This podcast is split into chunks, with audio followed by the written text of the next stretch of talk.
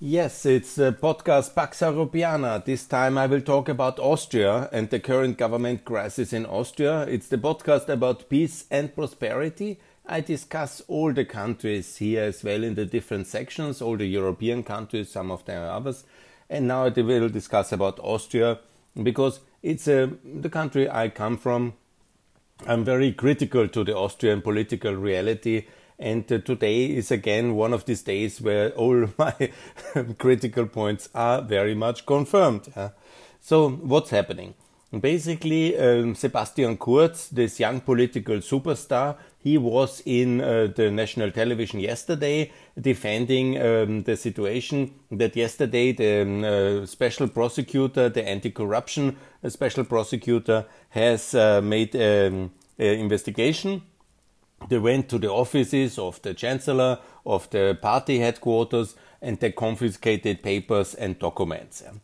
That's um, quite extraordinary already in many countries uh, that um, this is happening. And now the question is obviously if he, under an investigation uh, by the state prosecutor, should then resign because he is not able to act, he has to defend himself so the question is if the coalition partner, the Green Party, will continue to sustain the coalition agreement and keep him in power, or the opposition, which have all demanded now the liberals, the populists, and uh, the social democrats, they have all demanded the end of Kurz as a chancellor.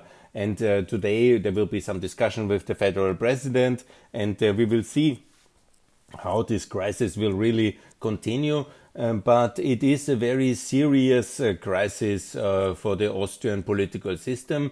And uh, let's see, I cannot really tell you now, will Kurz uh, survive politically this? He is still very popular and he was just re elected as the party president and he is the chancellor at the moment, but he needs the support of the Green Party and there is a massive problem here. What's the substance? To explain you also why this prosecution has happened because when he was in 2016 the foreign minister, he was that since 2014, he won, wanted to have the party chairmanship.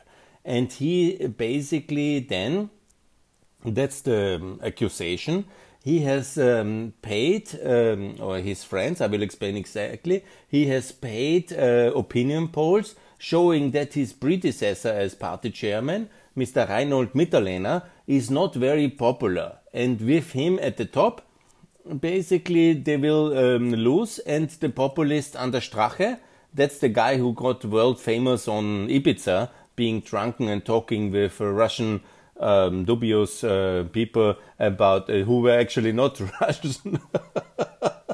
it was anyhow most of you who are interested have heard about this uh, uh, the end of strache came then in 2019 when this video surfaced him with this bosnian fake russian uh, uh, claiming to be the uh, the niece of a Russian oligarch. He basically sold half of Austria, which he couldn't sell. Yeah? but in this nightly conversation on video, he sold much of Austria uh, to the Russians, and he thought that's a normal thing to do. And it led to the end of the coalition, which Sebastian Kurz. Uh, in, like uh, his mentor Wolfgang Schüssel has put the populists into power and he had this one and a half years of power with him. Uh, you might remember I published this op-ed in the press that he shouldn't go to Moscow because the first thing he did as a chancellor was going to Putin, endorsing his fourth term in March 2018, and that was of course a very disastrous move. Uh, but it also happened because certainly uh, indirectly a lot of Russian money has also funded his election campaign, which is not the case, not the reason why uh, this investigation is taking place. I think all of this will come out later. But what is uh, the real uh, ca case? He was basically manipulating, or that's the claim. Obviously, he's innocent until proven uh, innocent. Yeah? We are a rule of law country. But in the political arena, that has a big impact already. That the state attorney has the idea, uh, has the proven, they think they have enough evidence to do an um, investigation of the federal chancellorship and the party headquarters of the leading party. So there must be a lot of substance, otherwise they wouldn't do that. And that basically Kurz has and his team have manipulated the opinion polls by paying the opinion poll companies, but as they didn't have the money themselves, they basically paid it via the um, uh, Ministry of Finance. And that is because Austria is a rather small country. All the leading opinion poll companies have contracts, let's say, with the political parties, but they also work with the state in the framework of the Ministry of Finance. So basically, the accusation is Kurz has asked this opinion poll company uh, to uh, make uh, to fake the opinion polls and that he would be the more popular person, which obviously he is, yeah, and he was at that time already. And that's actually, I don't know why they had to fake that, because he is a very popular person in Austria, there's no doubt. I will explain why in a second. The thing is that basically then uh, this opinion poll company was paid by the Ministry of Finance. So basically, Kurz and his team have ordered such a fake opinion poll or a manipulated opinion poll and that was costly. They didn't have the money. They didn't have access to the party fund because Mitterlehner, his predecessor, was still the chairman, and obviously this was an activity against him. He wouldn't have approved it, yeah, obviously. So they needed money, and they had this access to the Secretary General of um, the Ministry of Finance, and he paid basically for all this. And that's, of course, you know, legally, if that's proven, that's manipulation, that's abuse of trust, uh, and that's um, a number of criminal uh, abuse of taxpayer money because this was not ordered by the Minister of Finance. It was something else. They had, um, and they basically piggybacked uh, the opinion poll uh, manipulated for Kurz into some other contracts which they had already, and they paid it via the public obviously, you know, that's a lot of manipulation and a lot of things, but I'm sure similar things have happened all the time in Austria because what you always do, and that's the way, you order something for the party and then you let the pay, state pay. I think it's happening in many countries, but that's basically, I think uh, most of the people who acted like this didn't even have a lot of um, sense of injustice, yeah, uh, because that's quite a normal thing in the 90s. It was kind of common practice, and uh, that's basically how things are done in this collusion-driven Austrian reality.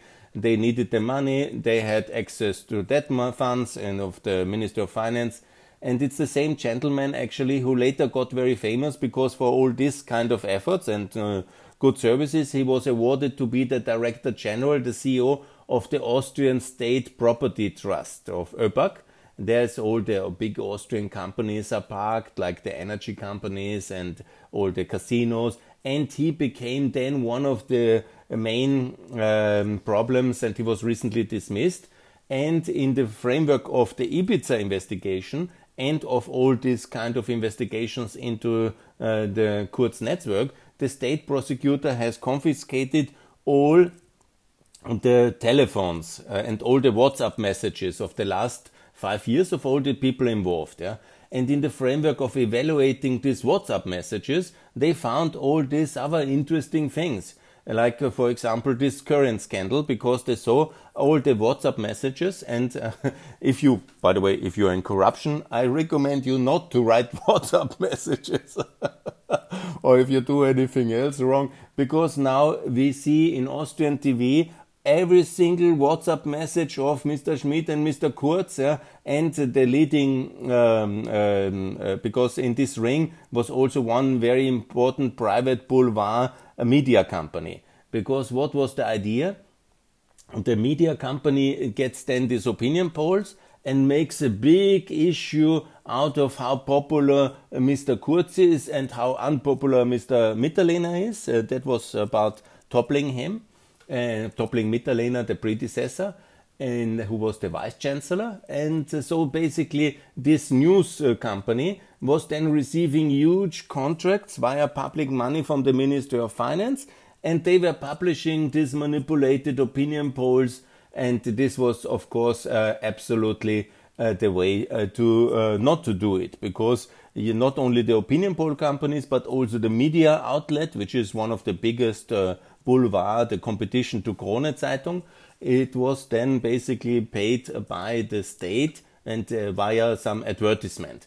Because in Austria we have a highly concentrated media market and we have no kind of regulation how to limit uh, what we call press concentration in the market. We are the cartel laws. We were lobbying very hard to exempt that from EU competition laws, and we managed, unfortunately. And also, we have these huge volumes of public advertisement where all public entities pay a lot of money for the uh, yellow press in order to be popular there. And with um, putting millions into the yellow press, they also buy influence.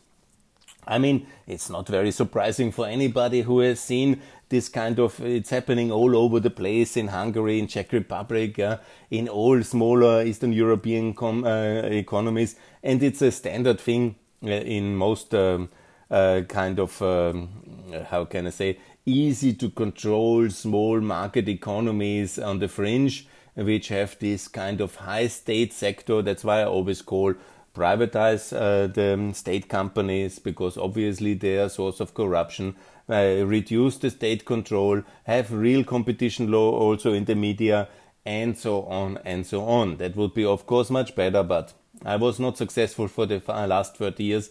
And people tell me, with all my idealism and my uh, funny um, ideas like privatization, good governance, competition law in the media sector, reduction of political influence buying via advertisement from state owned companies and public authorities. And I've written so often to Mr. Juncker about it that this is a specific Austrian problem, he should fix it, and so on and so on. And I should get successful and join the system. That's what my people, uh, what many people tell me, important people. They meet me and say, Günther, stop all this nonsense. It's not good. Nobody's interested. We will not privatize. We will not reduce the Russian influence. We will not uh, do things properly. We just continue the Austrian way.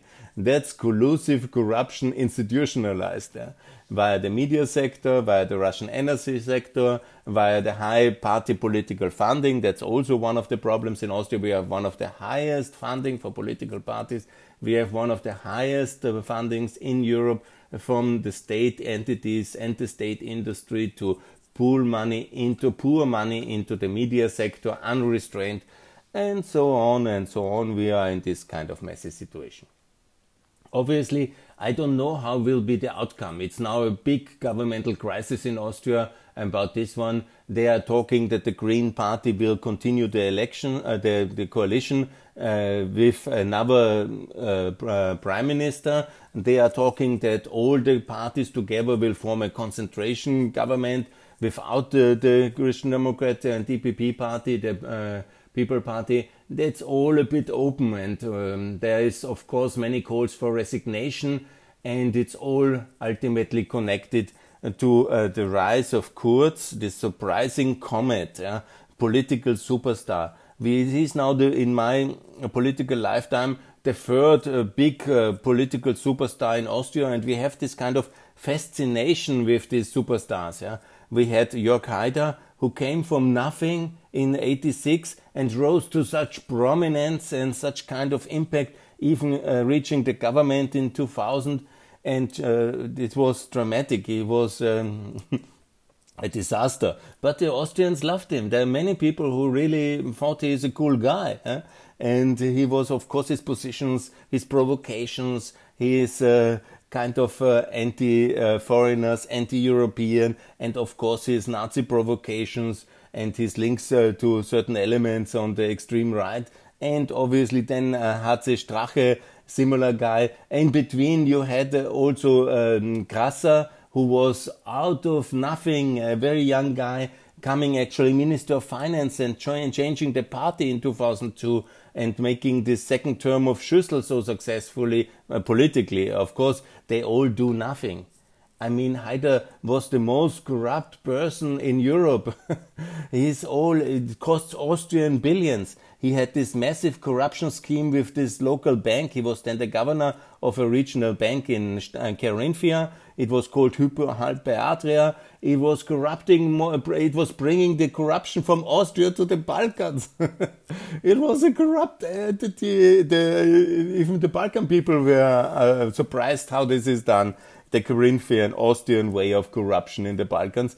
and it then, uh, in the framework of the big financial crisis, it broke down, and it cost uh, the Austrian taxpayer. It was first sold to Bavaria, and then it was had to be bought back. And the overall damage is something estimated. I read you have to confirm the numbers online, but something like 20 billion overall damage for the Austrian taxpayers. Thanks, Mr. Haider. you were wonderful. 20 billion damage, uh, the inheritance. And he had a lot of money in illegal Liechtenstein bank accounts. He took money from from Saddam Hussein, from uh, Gaddafi for his visits or to clean wash his reputation. Anyhow, big disaster. Then same disaster was of course uh, this Karl-Heinz Grasser, which for so many corruption issues where he sold things from the state and he uh, manipulated the auction. He is also under investigation one by one, mega corruptive deals. And then obviously you have HC Strache with his famous uh, with his famous Ibiza video, which, by the way, he was only talking about corruption. Not that I want to defend him, but he was only talking about it. He never had so much access. Yeah? He, the only access he had to public funds. The only access he had to the party funds, and it was uh, found out that he plays computer games for 2,000 euros a month. Yeah? He subscribed to some of these online computer games because he was seemingly not very busy. Anyhow, he was a Russian asset in everything but the name, and obviously much Russian uh, money was uh, fooled into him. And then it's Sebastian Kurz, a pricing rise. You know, I was also amazed. You know, he was so eloquent. He's so beautiful. He's so amazing. But he's an empty box. Huh? He's only interested in power. I watched him now very closely. He is, you know, just reacting to pressure. Russia loves him very much. They invite him. They uh, uh, support him. Yes, it's cool. Yeah, they give him great meetings. He loves it. Yeah, but he is not really interested in any content. Yeah, because what is the national Austrian interest? It's obviously the Balkan enlargement. He has done nothing to it. Yeah. He has actually blocked the Balkan route. Yeah? He has not let any country into any European uh, framework. No Eurozone membership in his leadership. No Schengen enlargement for Romania, Bulgaria, Croatia. Nothing. Yeah he has basically blocked all the things because it was not popular in Austria. There's a big uh, kind of anti-enlargement, anti um, anti anti-migration, and he has played all on the worst sentiment of Austrians. Yeah?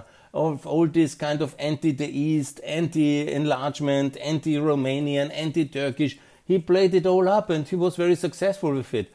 But he has not really, to my best knowledge, when I look back, he is now as a foreign minister, he was a disaster. Uh, I mean, he was recommending neutrality to neutral Ukraine, which was attacked during her neutrality by Russia. He went to, to Ukraine calling them, oh, you have to be more neutral. I mean, and then as a prime minister, he has now made two times tax reforms. He's always announcing because he knows that's popular he announces it and then his uh, government breaks down the next day. I don't know, is there some kind of curse on it? You know, I always say you have to front load the, uh, uh, the tax reform because you cannot uh, have a tax reform at the, at the end of the mandate because you never know how long you are in power. He is like approaching everything like he would stay for the next 20 years. Now, last week, he has agreed a tax reform where the tax cuts will be in 2025 and the next week is breaking off and his government is failing. Yeah? And so it's uh, really uh, very bizarre. It was more or less the same uh, with the other, with the uh, populist when he had the government. He also did a tax reform and he also put it for 2023, the cuts to 21. And then uh, weeks, well, months later, actually after a visit of Van der Bellen uh, to Putin in May 2019. Don't forget this one. But uh, the situation was that he was basically then disappearing uh, from the power, and the tax reform didn't come, and the other tax reform. So I'm talking, you know, about what really should be done. He did some minor reforms on the social security, on the, the labor market, yes.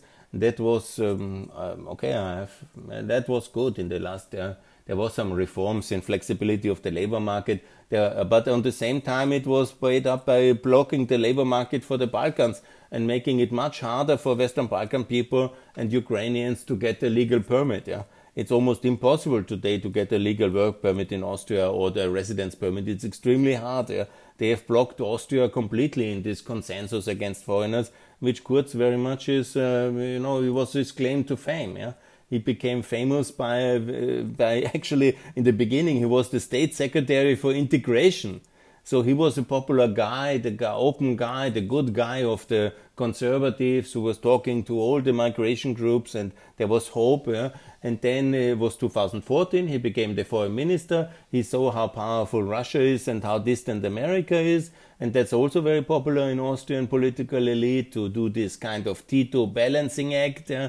To copy what Vucic and Orban is doing and get money on all sides and somehow be, they call it smart. Yeah? We are in the center. We need to be smart. Yeah? That means we need to play off everybody and play on the patience uh, of the Americans because they are ultimately our big brother, our protecting power and our key uh, alliance partner. Even when we are not in NATO, maybe more or less we were part of the West since the state treaty and he's always referring as Kreisky as his big uh, political mentor and uh, ideal who actually did uh, invented this policy. He annoyed the Americans so much in the 70s and it was a complete disaster. So now he is then uh, for years in power. He did the one coalition with the populists, now with the Greens. He actually, the Greens did some work. Actually, the Greens have done on public transport, on climate change, on changing the energy system. The Greens have done reasonable work. But obviously, they made uh, this kind of uh, Faustian deal uh, to do everything on public transport and um, climate change. But uh, they make a blind eye to all this extravaganza and brutality which uh, Kurz has asked uh, the Minister of Interior to do, like expatriating uh, Kosovo people and Georgian people. There was this famous case of a Georgian well integrated family of Georgia. You know, it's not Afghanistan. It's Georgians who were well integrated and they didn't have the good papers and they were forcefully repatriated to Georgia, European Georgia. I mean, there was no mercy, no reason, but it was popular in some segments of the very low dump people who hate foreigners. And unfortunately, we have this segment in Austria. We have this kind of, um, you know, this kind of people who hate other people. And often they are actually coming also from migration background. And they are people who, for example, come to Vienna from Serbia and they hate Albanians or they hate Turks or they hate uh, anybody else. Yeah. Because that's, uh, yeah. And then they vote for this uh, kind of positions. And of course, Kurz, he, one has to respect it he was relatively successful and popular because he is actually personally yeah, a nice chap, uh, modest, talking easily, and he has this kind of rock star boy group uh, charm. And he is also, when I see him, he yesterday in the media, even under this complete pressure he was yesterday, he stayed relatively calm. He speaks without emotions. Uh, he is easy to understand. He has this perfection of training of a rhetorical, no um, emotions, always kind of this um, young boyish charm. it's quite amazing actually, and he has this uh, big fan group. And even un, even if he would be fully investigated and convicted, he would have a big popularity in Austria. Like today, actually, you know, even uh, Grasser and even um, uh, Strache and even Haider they are quite popular personalities. You know, there are a lot of people talking about them, how good they are, no matter how corrupt and how costly they were, no matter how openly criminal some of them were, or ready for all kind of sellout to Russia. I mean, you have to listen to this to these two men. They're adult men and responsible people. They go to Ibiza uh, they do with other girls there. They um, treat her like a superstar Russian uh, oligarch uh, um, relative and do various activities. And then uh, they talk like you can have the newspaper, you can have this, um, you can have that contract.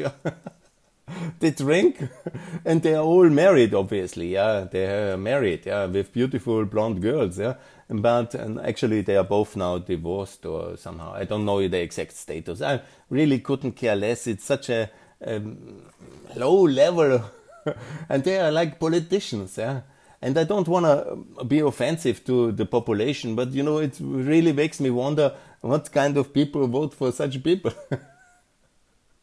I mean, it's all, you know, it's all there. I mean, Haider, he went to Saddam Hussein. the documents are there. He got uh, in suitcase the dollars from Saddam to make a picture together. The same for Libya. I mean, how can you think that such people do good politics? I mean, it's unbelievable. It's for crying. I have long uh, given up uh, to reform Austria. I was very active in the 2000s but you know, there is no will for real change, yeah, for openness. No, we are anti-Mercosur, anti-TTIP, anti-CETA, anti-trade. There is no will for low taxes. You know, even 21 they don't do now. They have done 23. Now the coalition seems to be gone anyhow. And there is no will for cleaning up the political kind of collusion culture. These big cartels of this uh, of the big uh, state companies. Uh, we just want to defend it that the DG competition doesn't look into what we do here in the energy infrastructure sector in the big um, it's just jobs for the boys yeah? it's us against brussels let's do some russian deals to get rich quick and uh, to be outside of uh, this kind of um, legal supervision of the Europeans, very annoying here. we do our own things, get rich quick, uh, get the jobs for the boys, and of course, no privatization since Schüssel. This is now 15 years, uh, so no privatization. And then obviously we do a lot of social welfare spending additionally, much more than we can afford. We have enormous debt levels now. We are reaching Austrian, uh, the Italian level, of course, it's far, yeah. But we have now added in the corona crisis, maybe that was necessary, but few countries have added so much as we. Uh, it's a, it's a, it's a, mm, hard to reform it. Yeah, it's a complicated country with a complicated identity, always looking for the superstars, and then falling quick because the way they manipulate the way to power, either buying it or um, using these extreme provocations like Haider and partly Strache, or somehow smoothing into the system by their beautiness and uh, beautifulness and then uh, they are like uh, taking it for granted that they are in power, feel emboldened and entitled uh, to live off the state resources, a big life, um, really with millions of uh, euros as uh, spending power, and then uh, they somehow evaporate in legal decline and criminal investigations. Many of them maybe not then investi- uh, fully sentenced. But obviously, with uh, 10 years of legal um, follow up, no, it's very disappointing. Yeah, it's very disappointing. That's why I devoted also my last 20 years, uh, or 17 years now, 20 years soon, uh, to uh, 18 years uh, to since 2005 to work on southeastern Europe because okay, you also have a lot of corruption there, but at least you have serious reform efforts you have countries who are ready to adopt the euro, to uh, cut the taxes to 10%, to open their economies, to trade, to support, uh, join NATO, and all these things in Austria we don't do. We don't do. There is will to reform in southeastern Europe. Yeah?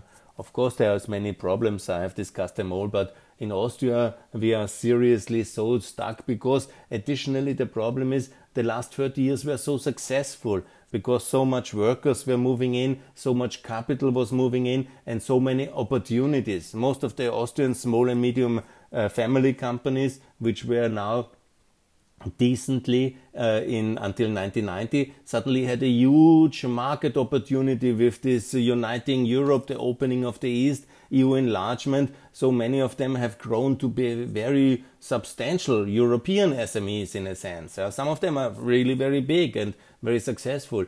And so the whole Austrian economy has blown up. Just the Austrian political system has not really changed. Yeah? And there was, of course, some reforms, but the world was changing much faster than Austrian political elite uh, and thinking, the institutions were not ready for so much change. And they said step by step, we do it our own way. We know exactly how we do it. And this collusive cartel corruption system was perpetuating and Now it is blowing up again, but it will not lead to a sea change. Yeah? It will not lead to privatization of the state industry, to a change of our relation between the state and the media and the public funding of the media, one and the concentration of the media, and it will not lead to a reform of the state uh, uh, broadcasting system. No, all these important things will not happen, and also to the party political funding, because that's also a major issue, obviously it will lead only to one phase changed and the next superstar will develop out of it and he will also not do any of the main reforms, not the tax, not the media, not the party political funding, not the privatization, not the enlargement, uh, not uh, this integration of Austria into the uh, European market completely. No, we will continue to defend our way of doing things, which is collusive, which is uh, full of cartels, which is uh, anti competitive, which is a lot of subsidies, which is high taxation, and we will always continue to do that. Yeah? And so we will be more or less, um, luckily, we are in the EU, in the center of Europe. We are a very beautiful country, and we have a lot of more people who want to come in here and a lot of more capital coming in. And so we will continue to be successful and rich. And so there is no need to change because of that success. And that's in a way the tragedy of the whole situation. Now we will see. You can watch it live now. It's I think all over the media, and uh, you will see also in all European media how the Kurz government, uh, if he can, I don't know what will ultimately happen. It's also not just up to him. It depends on his coalition partner. It's quite interesting that this. Uh, coalition uh, model is now exploding at the moment when Jamaica also doesn't seem to happen. So let's see what will be the result. More to come on Austria in the future here at Pax Europiana. I warn you of all the comets and the superstars in politics. Yeah, we must be um, politics is for the public, must be seriously governed, must be based on openness, transparency, and on low taxation, on currency stability, on sound economics, on reason and on rational and on responsibility long term.